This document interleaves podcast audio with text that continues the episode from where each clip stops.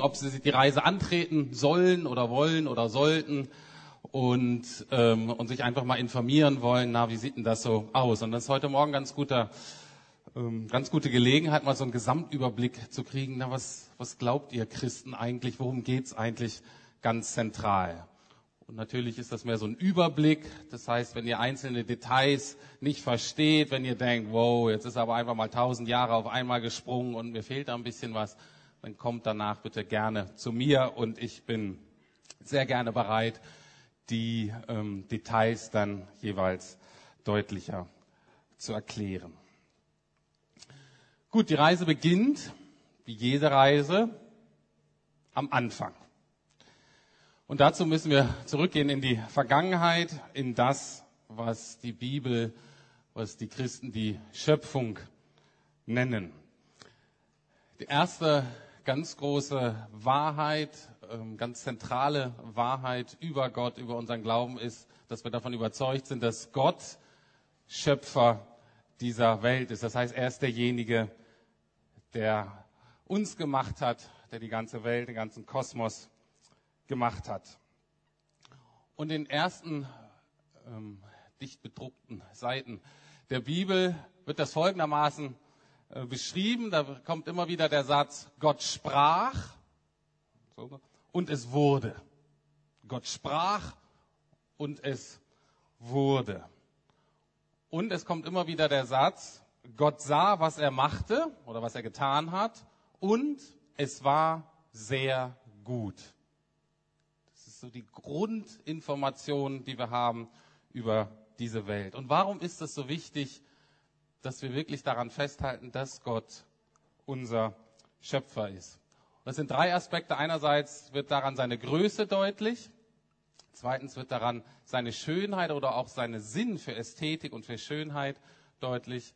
Und drittens wird daran deutlich, weil er das gemacht hat, gehört ihm auch alles. Also er ist praktisch nicht nur Schöpfer, sondern er ist auch Besitzer von allen Dingen. Und die drei Punkte werde ich ganz kurz beleuchten. Im Psalm 19, Vers 2 steht, die Himmel verkünden die Herrlichkeit Gottes und das Himmelsgewölbe zeigt, dass es das Werk seiner Hände ist. Und ich kann mich noch ganz genau an den Moment erinnern in meinem Leben, wo ich das so erfahren habe. Ich muss so elf, zwölf Jahre gewesen sein. Ich hatte mir ein Buch ausgeliehen aus der Bibliothek ich glaube nicht, dass wir es in der Schule hatten, sonst hätte mich das, glaube ich, nicht so interessiert. Ähm, aber es war so ein Buch über das Universum, was so das Universum und die Entstehung erklärt hat. Und da war eine ganz clevere Seite, die so die Größenverhältnisse deutlich gemacht hat. Es fing an mit Deutschland und Deutschland war dann so ein kleiner Kasten auf der Erdkugel. Dann habe ich so gesagt, Mensch, Deutschland ist ja eigentlich schon recht groß und wow, ist die Erde groß. Und dann in dem nächsten Bild war unsere Erde so ein kleiner Würfel in unserem Sonnensystem. Und da habe ich gesagt, das ist ja Wahnsinn. Die Sonne ist äh, so riesig, so viel größer. Und dann habe ich gesagt, das konnte ich mir gar nicht mehr vorstellen. Und dann in dem nächsten Bild wurde deutlich, dass unser Sonnensystem eben so ein ganz kleiner Würfel in der Milchstraße war. Und dann in dem nächsten Bild, dass unsere Milchstraße wiederum nur so ein ganz kleiner Würfel in dem Gesamtuniversum ist. Und als ich das so durchblätterte als, ähm, als zwölfjähriger Junge, stand ich da und ich hatte zum ersten Mal diese ganz tiefe Erfahrung von Ehrfurcht. Wo ich so sagte, wow, ist das riesig, sind das Dimensionen. Und ich war zu dem Zeitpunkt kein Christ, aber ich wusste schon, dass es Gott gibt und ich wusste auch, das hatte meine Mutter mir irgendwie erzählt, dass Gott das alles gemacht hatte. Und ich kam mir in dem Moment ganz klein vor. Nicht minderwertig, nicht schlecht, aber einfach nur total klein und als Gegenüber diesen unendlich großen Gott. Und das war so eine ganz tiefe Erfahrung. Und ich glaube, das ist eine urbiblische Erfahrung. Ich glaube, es ist eine Erfahrung, die Gott möchte, dass wir die immer wieder machen einem Vers der Bibel heißt es folgendermaßen, siehe, Nationen gelten für Gott wie ein Tropfen an einem Eimer und wie Staub auf der Waagschale. Siehe, Inseln hebt er hoch wie ein Stäubchen. Einfach nur nochmal versucht, in poetischer Art und Weise auszudrücken, wie die wahren Größenverhältnisse sind. Und ein Staubkorn ist noch weniger als ein Sandkorn. Das ist wirklich nichts im Vergleich zu Gott. Er ist unser Schöpfer, er ist unendlich groß. Der zweite Aspekt ist wichtig, wenn wir uns mit der Schöpfung beschäftigen, die Tatsache, dass Gott einen unendlichen Sinn für Schönheit hat, für Ästhetik, für das Detail. Wenn man sich da mal mit beschäftigt, mit Kosmologie zum Beispiel, wie das alles, man spricht von Feintuning, wie das alles so genau zusammenpassen muss, sonst würde es uns überhaupt nicht geben. Wenn man eine Pflanze anguckt oder Tiere und so merkt, wow, Gott ist wirklich an jeder Einzelheit interessiert. Und das gilt auch für uns Menschen. Es gibt einen sehr schönen Vers, wieder in dem Psalm. Die Psalm ist so das Gebetsbuch der Bibel. Im Alten Testament haben Leute so in Gedichtform oder in Liedform Dinge ausgesagt über Gott. Und im Psalm 139, Vers 14 heißt es, ich preise dich darüber, dass ich auf eine erstaunliche und ausgezeichnete Weise gemacht bin. Wunderbar sind deine Werke und meine Seele erkennt es sehr wohl. Das wünsche ich euch, dass ihr euch diesen Vers nehmt, immer mal wieder und zu sagen, ja, das gilt auch für mich. Auf eine erstaunliche, auf eine ausgezeichnete Weise gemacht. Und der dritte Aspekt der Schöpfung ist der, und ich glaube, den haben wir so ein bisschen, der gerät uns so ein bisschen in Vergessenheit. Und ich glaube, das ist ganz wichtig, dass wir das verstehen, dass die Bibel das mitdenkt. Dadurch, dass Gott alles gemacht hat, ist Gott der Eigentümer von allem, ist Gott der Besitzer von allem. Wir sind nur Verwalter.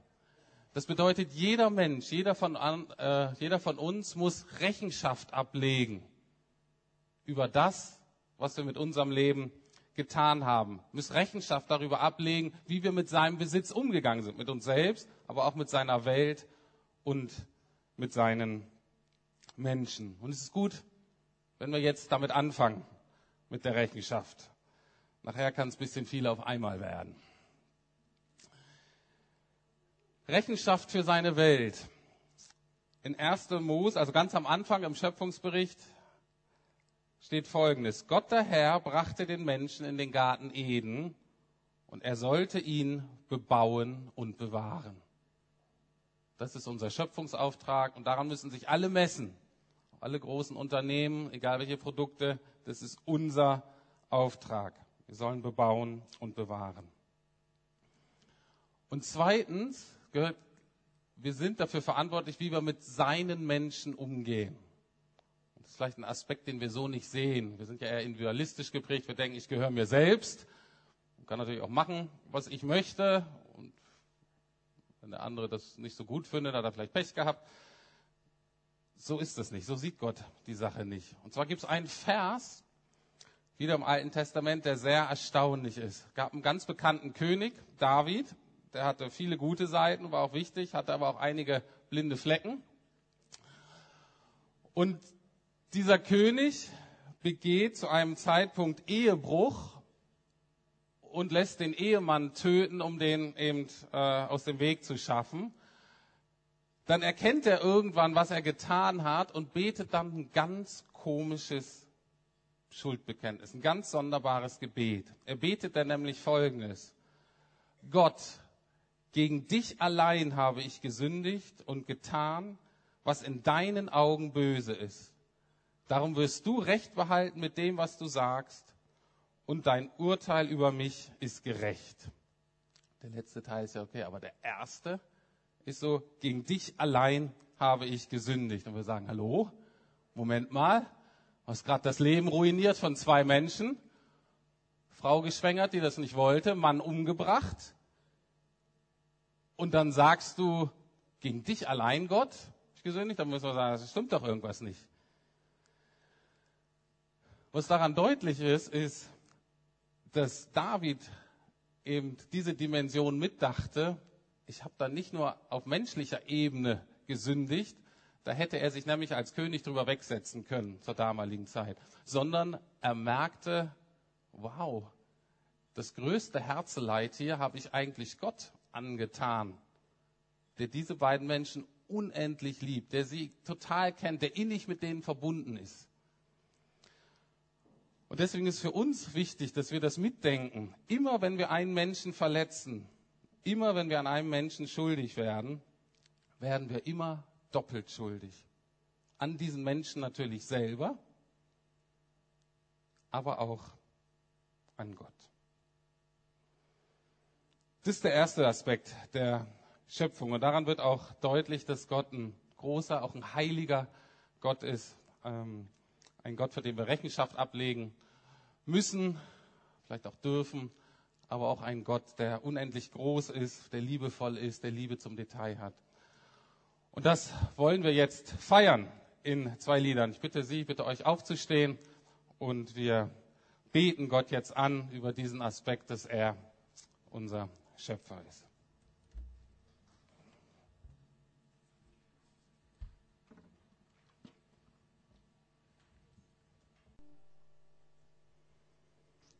Ja, bitte nehmt Platz.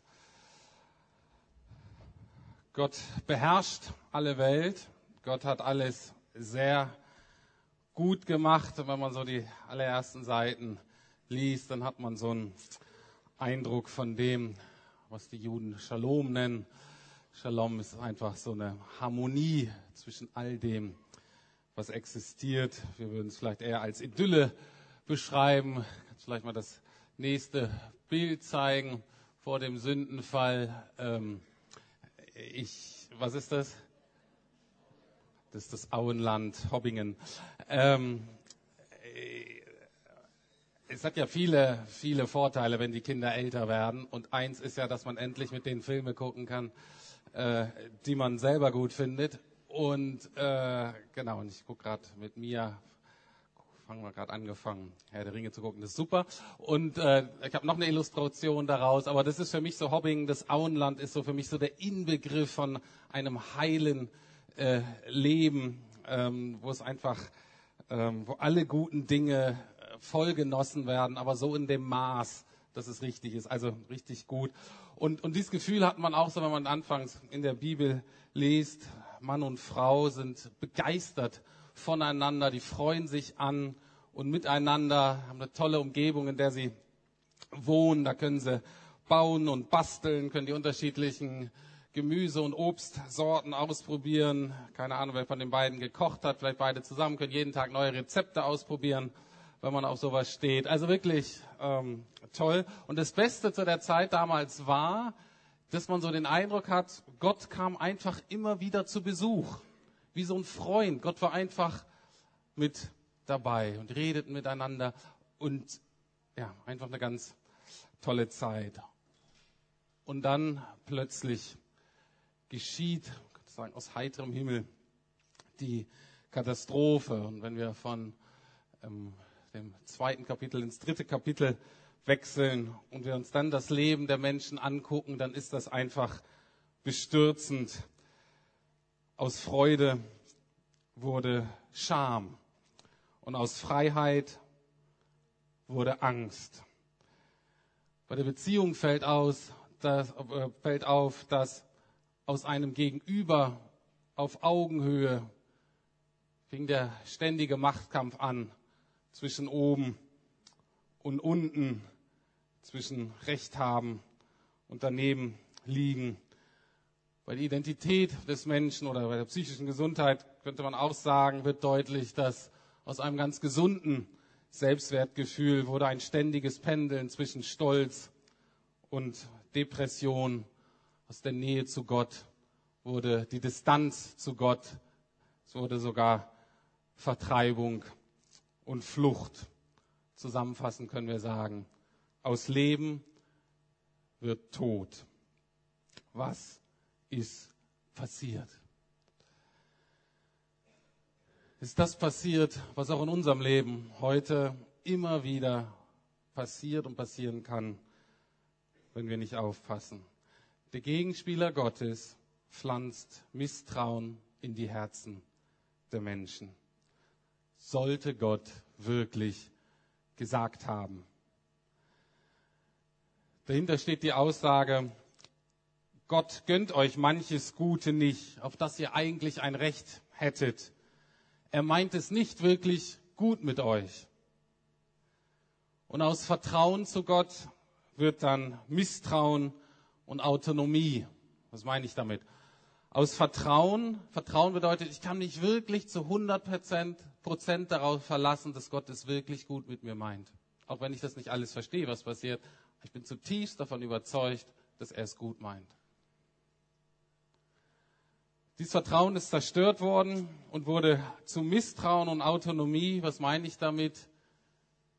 Wenn das Vertrauen zu Gott weg ist, ist unsere ganz logische Schlussfolgerung, dann nehme ich mein Leben eben selber in die Hand und zur Not eben auch gegen Gottes Gebote, zur Not eben auch gegen das, was Gott am Herzen liegt, gegen das, was gut ist für andere Menschen. Und entwickelt sich das daraus, was wir Ungehorsam und Rebellion nennen.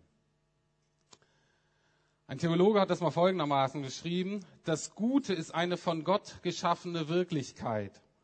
Das Böse ist keine geschaffene Wirklichkeit, sondern ein Verderben des Guten. Das wird hieran deutlich, da denke ich immer an, an Krieg und so deutlich. Es geht um die Zerstörung dessen, was einmal gut war. Also das Gute ist eine von Gott geschaffene Wirklichkeit. Das Böse ist keine geschaffene Wirklichkeit. Also nicht Yin und Yang oder diese ganzen Sachen, nicht ewiger Kampf zwischen Gut und Böse, nein. Sondern das Böse kann in Gottes Welt nur das Verderben, was Gott gemacht hat. Das Böse ist das Verderben des Guten. Und damit sind wir alle in uns und um uns herum konfrontiert. Könnte es auch so ausdrücken. Wir sind alle mitschuldig geworden. Und zwar als Einzelne und auch als Kollektiv. Oder man würde vielleicht heute sagen, als System.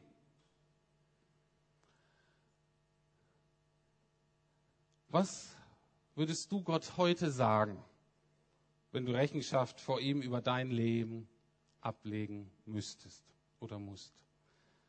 Ich möchte euch jetzt 30 Sekunden oder so Zeit geben. Wie bin ich davon betroffen, von diesem unheilvollen System? Wie könntest du das in Worte fassen? Ich gebe euch gleich mal einen Vorschlag, wie ich es in Worte fasse. Ähm, aber wie gesagt, ich gebe euch jetzt mal 30 Sekunden Zeit, um mal drüber zu denken. Wie bin ich davon betroffen? Was bedeutet das für mich, für mein Leben?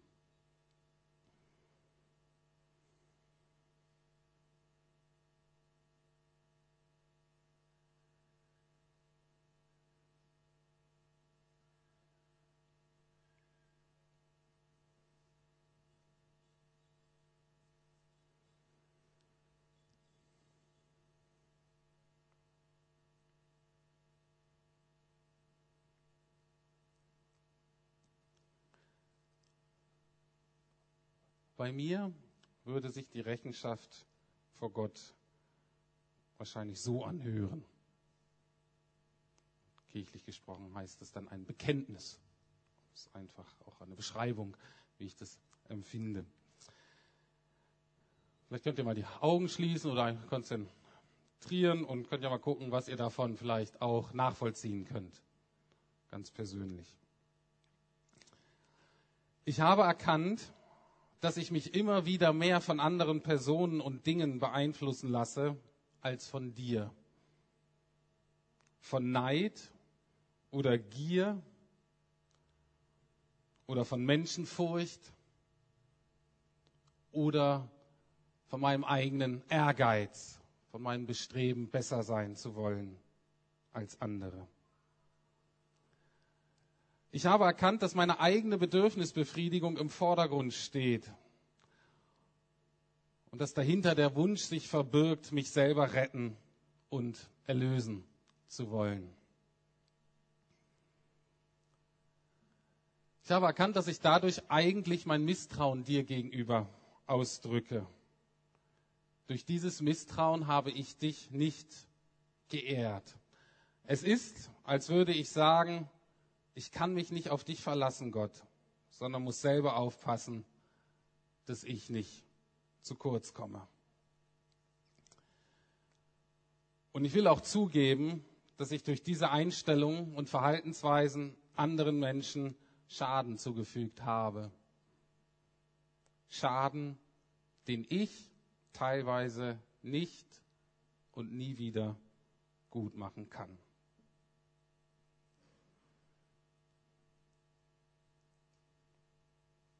Das ist meine Situation. Vielleicht ist das auch eure Lebenssituation. Und diese Situation, diese Not führt, wenn es gut geht, dazu, dass wir nach Hilfe rufen. Herr, Gott, Vater, Jesus, egal wie du ihn ansprechen willst, tu etwas. Herr, erbarme dich. Herr, willst du zusehen, wie all das zerstört wird, was du geschaffen hast, was dir am Herzen liegt? Und der Herr ist eingeschritten. Und das ist der Übergang von der zweiten Etappe des Sündenfalls zur dritten langen Etappe, in der wir uns jetzt befinden, die man als Erlösung bezeichnen könnte. Und das ist die Etappe, in der wir uns jetzt befinden. Und Gottes Erlösungsprogramm hat zwei Hauptaspekte. Viele andere Aspekte, aber zwei Hauptaspekte, die ich heute rausgreifen möchte.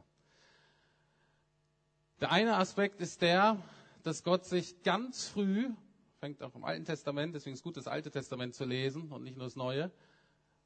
Gott macht sich ganz früh auf die Suche nach der richtigen Person, die helfen kann.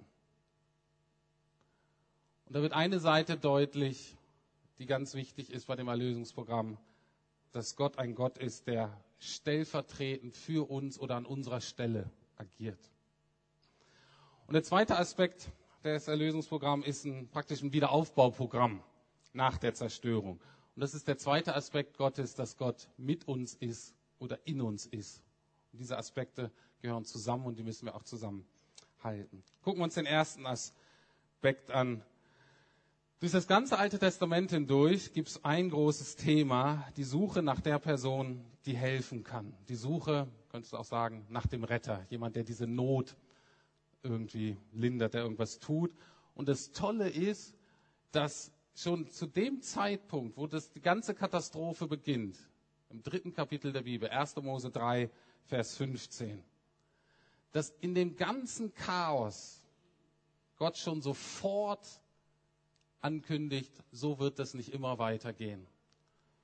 Und seinem Gegenspieler dessen Gericht androht. Und er sagt da, und ich werde Feindschaft setzen zwischen dir und der Frau, zwischen deinem Nachfahren und ihrem Nachfahren. Und er wird dir den Kopf zermalmen und du, du wirst ihm die Ferse zermalmen. Ihr müsst es nicht verstehen, was das genau bedeutet. Das ist so ein bisschen komisch. Aber das Tolle ist, wenn man sich genau anguckt, mitten in der größten Not sagt Gott schon, diesen Kampf werde ich aufnehmen und ich werde diesen Kampf gewinnen. Und dann ist die erste ganz entscheidende Person ist Abraham in der Bibel. Und dieser Abraham bekommt ein Versprechen, dass der einen Sohn bekommt, durch den alle Menschen gesegnet werden. Und in dem Sprachgebrauch heißt das nicht nur in diesem Sohn, sondern in diesem Nachfahren. Da wird einer kommen, der allen Menschen Gutes bringen wird von Gott. Und das Alte Testament ist, wie gesagt, eigentlich immer wieder das Anschauen von Leuten. Da gibt's tolle Könige, gibt's tolle Propheten, bis zum Schluss Johannes der Täufer. Finden wir dann schon im Neuen Testament. Und immer die Frage, ist er das? Ist das derjenige, auf den wir gewartet haben? Ist es der Retter? Und die Antwort bis dahin ist immer, ja, das ist schon in die Richtung, da ist schon einiges dabei, aber es ist noch nicht ganz. Und die Suche endet dann bei Jesus Christus. Im Neuen Testament wird das so beschrieben, im Hebräerbrief, viele Male und auf verschiedenste Weise sprach Gott in der Vergangenheit durch die Propheten zu unseren Vorfahren. Jetzt aber am Ende der Zeit hat er durch seinen eigenen Sohn zu uns gesprochen. Jetzt ist die Suche endlich vorbei. Von Abraham zu Jesus sind ungefähr 2000 Jahre. Könnt ihr euch vorstellen, dass die zwischendrin mal ungeduldig wurden.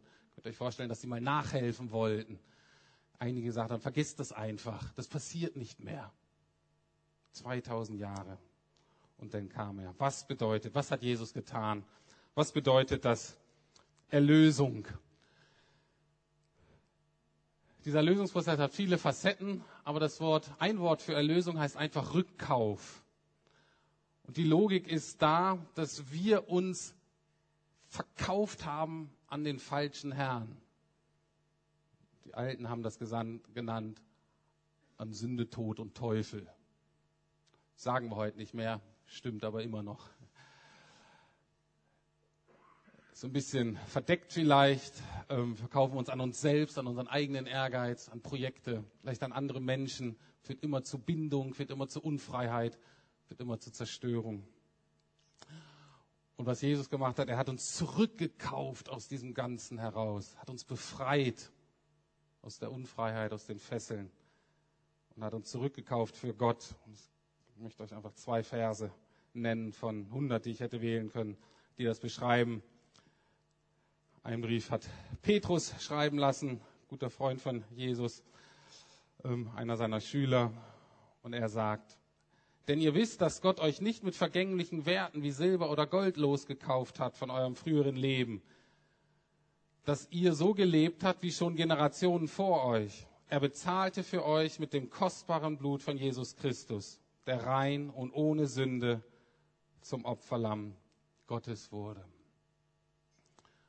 Und ein anderer sehr schöner Vers, der das deutlich macht. Denn der Lohn der Sünde ist der Tod. Das unverdiente Geschenk Gottes dagegen ist das ewige Leben durch Christus Jesus, unseren Herrn. Nochmal, es steht im Römerbrief von Paulus, Kapitel 6, Vers 23. Denn der Lohn der Sünde ist der Tod.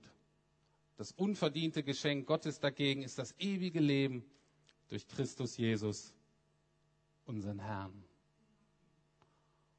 Und genau das feiern wir jetzt im Abendmahl, was er für uns getan hat.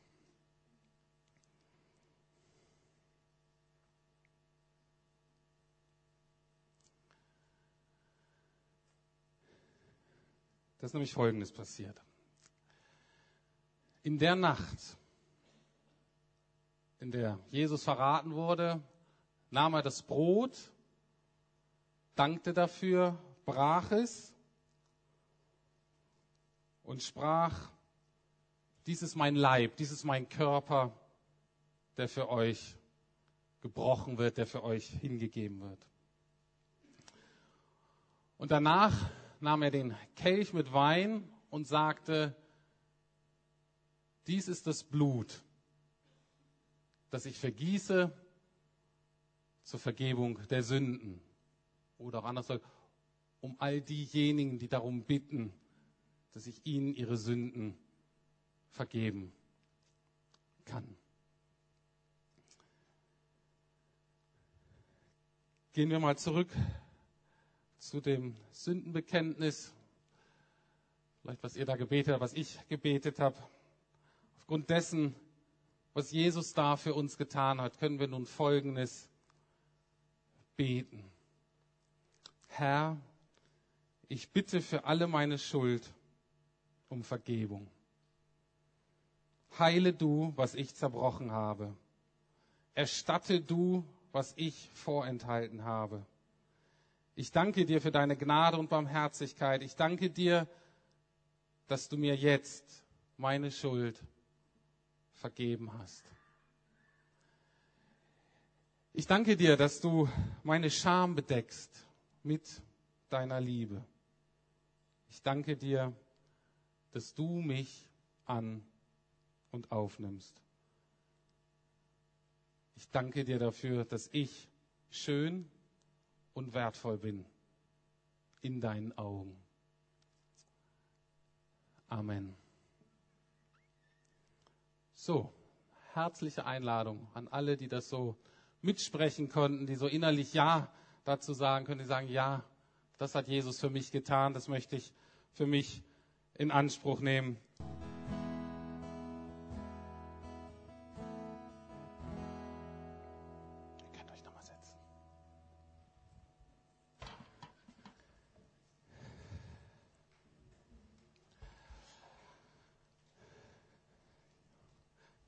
Ja, Halleluja, Amen dazu.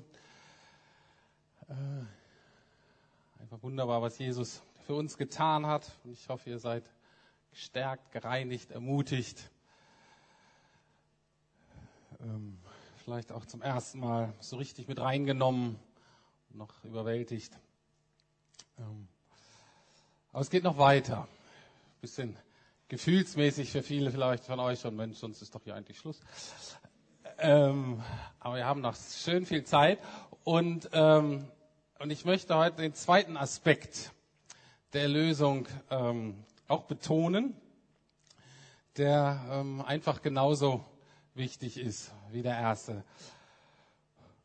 Und zwar geht es hier um diesen Aspekt, dass Gott mit uns ist, dass Gott in uns ist. Und es geht um diesen Aspekt der Erlösung, dass wir eben wiederhergestellt werden müssen, dass die Ruine, dass die wieder aufgebaut werden muss, die Ruine unseres Lebens, dass das, was kaputt gegangen ist, das soll wieder heil werden. Und das geschieht einerseits natürlich am Kreuz in der Sündenvergebung. Und ohne das Kreuz wäre das alles überhaupt nicht möglich, auch nicht denkbar müssten wir einfach total scheitern. Aber das Kreuz ist sozusagen die Grundlage für das Leben und immer wieder das Fundament dieses neuen Lebens. Aber wir sind jetzt auch dazu berufen bzw. eingeladen, auf dieser Grundlage nun auch neu zu leben. Und zwar nicht in eigener Kraft, nicht so wie ich jetzt hier Ärmel hochkrempel und jetzt lebe ich das gute christliche Leben, reiß mich zusammen, sondern nein, eben auch so, wie Gott sich Erlösung gedacht hat. Und das ist nie durch unser Eigenwille, ist nie durch menschliche Kraft. Sondern was ist da der entscheidende Aspekt? Der entscheidende Aspekt ist Gott in uns und das ist der Heilige Geist.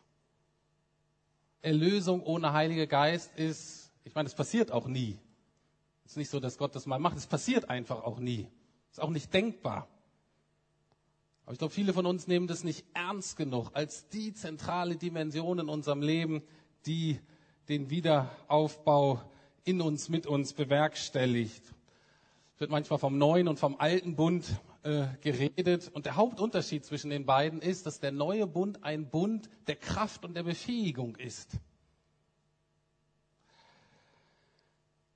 Das heißt, wie leben wir jetzt als Christen? Wir wollen so leben, wie es Gott gefällt. Das war auch im alten Bund schon so. Die Leute wollten Gott gefallen. Das Neue ist jetzt, dass Gott in uns ist, so eng mit uns, dass wir auch die Kraft oder die Befähigung oder alles, was wir dazu brauchen, dass wir das auch erhalten können. Anders ausgedrückt, das neue Leben hat begonnen und die Neuschöpfung soll sich reinbrechen. Ich habe jetzt noch mal einen Filmclip von den zwei Türmen von dem Herr der Ringe, wo das sehr deutlich, sehr dramatisch dargestellt wird, wie ein Mensch von der Macht des Bösen und von den Auswirkungen befreit wird. Und das schauen wir uns jetzt mal an. Nicht nur, weil ich es jetzt letzte Woche geguckt habe, sondern weil ich denke, es passt einfach total gut hier jetzt in dieses Thema.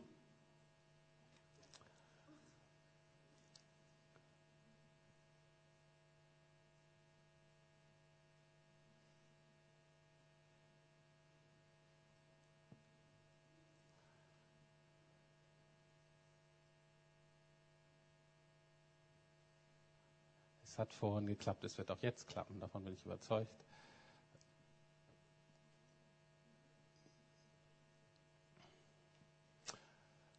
Ähm, vielleicht kennen gar nicht alle Herr der Ringe. Vielleicht nutze ich die Zeit einfach mal. Herr der Ringe ist ein toller Epos von einem Christen geschrieben. Und wenn man genau hinguckt, passieren ganz viele Dinge absolut auf einer biblischen Grund, auf einem christlichen ähm, Weltbild. Und das ist eine Szene, die ich auch denke, auf einem christlich-biblischen Hintergrund das, was Jesus getan hat, wirklich sehr gut verstehen können.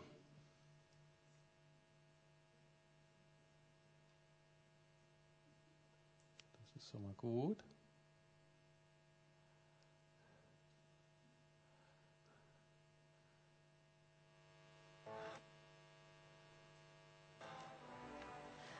Ja, das ist das Ende von der Szene. Ich wollte gerne von Anfang. Äh, sonst muss ich das nämlich alles erzählen. Warte mal.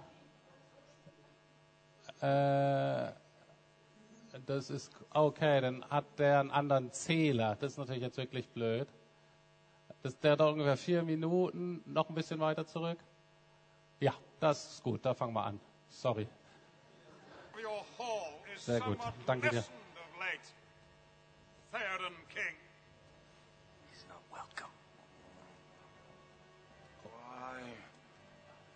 Should I welcome you, Gandalf Stormcrow? A just question, my liege. Late is the hour in which this conjurer chooses to appear. Okay, warte mal, warte mal, das, äh, okay. Äh, mach mal Stopp. Ähm, also das jetzt in Englisch natürlich, offensichtlich. Äh, und ich hatte es eigentlich in Deutsch geplant. Okay, mach nochmal kurz zurück, dass wir das nochmal von Anfang an sehen. Eure Halle hat letzte Sehr gut. etwas nachgelassen. Theoden, König. Er ist nicht willkommen. Warum sollte ich euch willkommen heißen? Gandalf Sturmquell.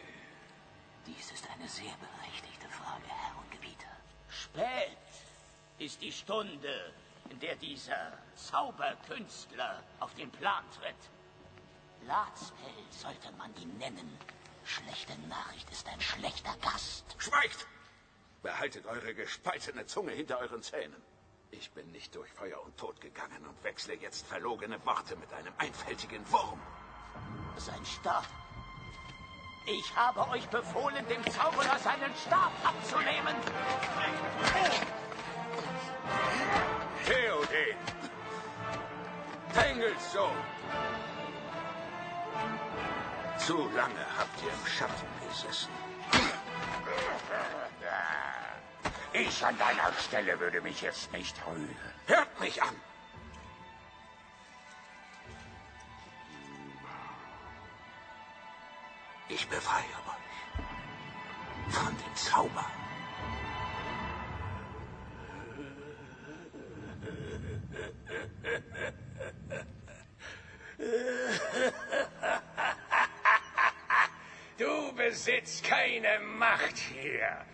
Gandalf der Graue.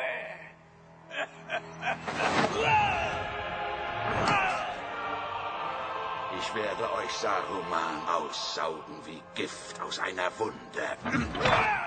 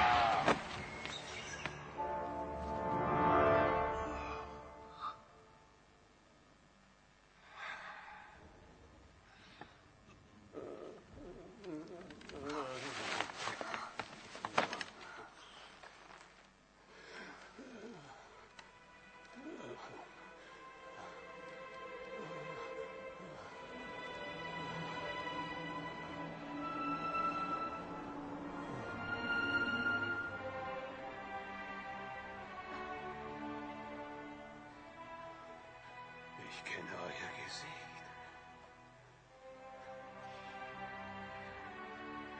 Eowyn. Eowyn.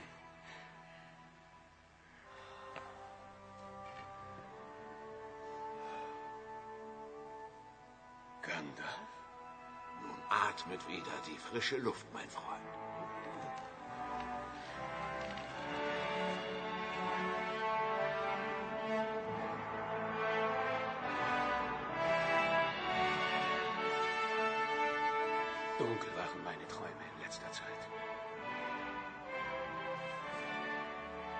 Eure Finger würden sich ihrer alten Kraft besser erinnern, wenn sie euer Schwert packen würden.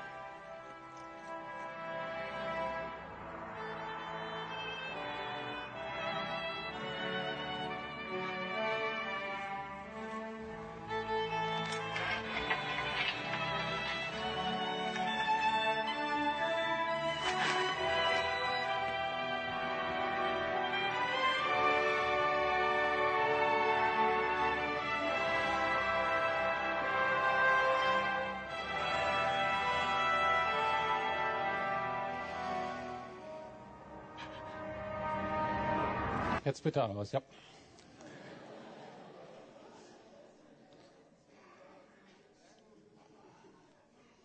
Okay, für alle für euch, die das Ganze gucken wollen, ich kann es gerne ausleihen. Ähm, aber zurück zur Predigt. Ähm, es war der zweite Aspekt ähm, der Erlösung. Und ähm, natürlich denkt man hier an eine Dämonenaustreibung. Und ich denke, kann die eigentlich nicht besser darstellen mit heutzutage filmischen Möglichkeiten im Rahmen. Sehr gut. Ähm, der Punkt hier ist aber die Wiederherstellung der Ruine, dass wieder das hergestellt wird, was ursprünglich mal da war. Das war jetzt in diesem, ähm, in, in diesem Beispiel sehr dramatisch. Ist aber interessant, wenn man den Film weiterguckt. Es ist nicht so, dass der wieder schon bei alter Kraft ist, sondern der muss langsam auch wieder, und das Schwert, der muss auch langsam wieder reinwachsen in seine Position.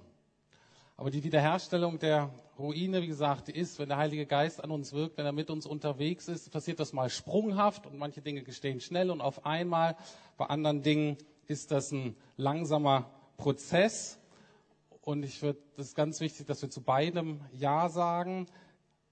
Aber ganz wichtig ist das Wissen, es hat immer das gleiche Ziel, was Gott damit verfolgt. Und zwar, dass unsere Position, unsere Berufung und unsere Ehre wiederhergestellt und erneuert wird.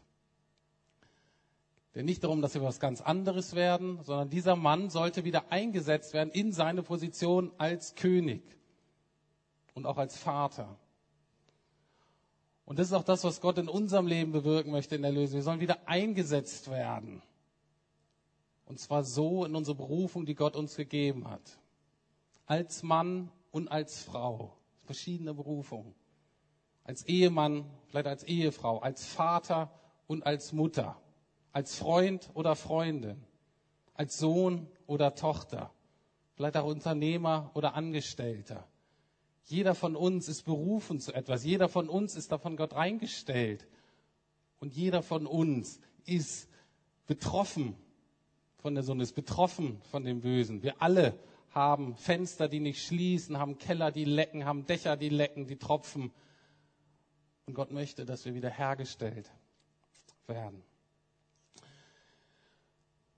Und das ist jetzt der Teil der Etappe der Erlösung, auf dem wir uns befinden und wo wir uns einander brauchen, wo wir unterstützen, wie wir uns helfen. Aber dieses neue Leben, was jetzt angebrochen hat, das soll weiter wachsen. Und es geht dann hinüber in das nächste Leben. Genau das, was jetzt hier anfängt, der Erneuerung, soll dann eben fortgesetzt werden im nächsten Leben und dann eben in Vollkommenheit. Und das kann ich euch versprechen, die beste Etappe, die liegt noch vor uns. Aber die wird kommen. Und das ist das, was die Bibel Verherrlichung nennt. Ich habe jetzt nur zwei Bibelverse, die das äh, beschreiben. Ich habe kein Bild dazu, weil ich es noch nicht verbildlichen kann. Paulus schreibt wieder mal im Römerbrief, achten Kapitel. Im Übrigen meine ich, dass die Leiden der jetzigen Zeit nicht ins Gewicht fallen, wenn wir an die Herrlichkeit denken, die Gott bald sichtbar machen und an der er uns teilhaben lassen wird. Und an anderer Stelle schreibt er Folgendes. Genauso verhält es sich mit der Auferstehung der Toten. Unsere irdischen Körper sterben und verwesen, doch bei der Auferstehung werden sie unvergänglich sein und nicht mehr sterben. Jetzt sind unsere Körper nicht perfekt, aber wenn sie auferstehen werden, werden sie voller Herrlichkeit sein. Jetzt sind sie schwach, dann aber voller Kraft. Jetzt sind es natürliche menschliche Körper, aber wenn sie auferstehen, werden es geistliche Körper sein oder eben auch durch den Heiligen Geist völlig erneuerte, wiederhergestellte Körper sein. Und das ist das, was uns erwartet, diese Wiederherstellung, dieser Shalom, diese Harmonie von Gott, Mensch und Schöpfung, an der wir dann teilhaben werden. Das Fazit ist also, es wird alles wieder sehr gut aber es muss auch betont werden, es wird noch besser als bevor. Es ist jetzt nicht so, dass die Wiederherstellung das ist, dass es wieder so wird wie im Paradies. Weil das kann Gott gar nicht. Weil Gott ist in dem Sinne kein konservativer Gott. Gott ist kein Gott, dem es an dem Erhalt des Status quo liegen könnte, sondern Gott ist ein dynamischer, ein kreativer, ein lebendiger Gott. Das heißt, was uns nur erwarten kann, ist eine nie langweilig werdende, sich immer verändernde, immer verbessernde Herrlichkeit. Und nur Gott wird es schaffen, und das traue ich ihm zu, etwas Perfektes noch zu verbessern. Wie die Bibel sagt, von Herrlichkeit zu Herrlichkeit. Es ist nicht so, dass die Herrlichkeit vorher keine Herrlichkeit war, aber von Herrlichkeit zu Herrlichkeit. Und das ist das, das ist die letzte Etappe. Das ist das, wozu wir alle eingeladen sind. Aber überspringt nicht die ersten drei Etappen. Die gehören dazu. Der Weg gehört dazu. Schöpfung gehört dazu. Zu akzeptieren, dass auch wir betroffen sind vom Sündenfall. Wir brauchen die Vergebung unserer Sünden. Wir müssen eintreten in den Erlösungsprozess. Wir müssen Jesus erlauben, das an uns zu wirken, um dann das, was er angefangen hat, auch zu vollenden. Und diese Aussicht und diese Hoffnung wollen wir nun mit den nächsten Liedern feiern. Steht auf und stimmt mit ein in Gottes Lob.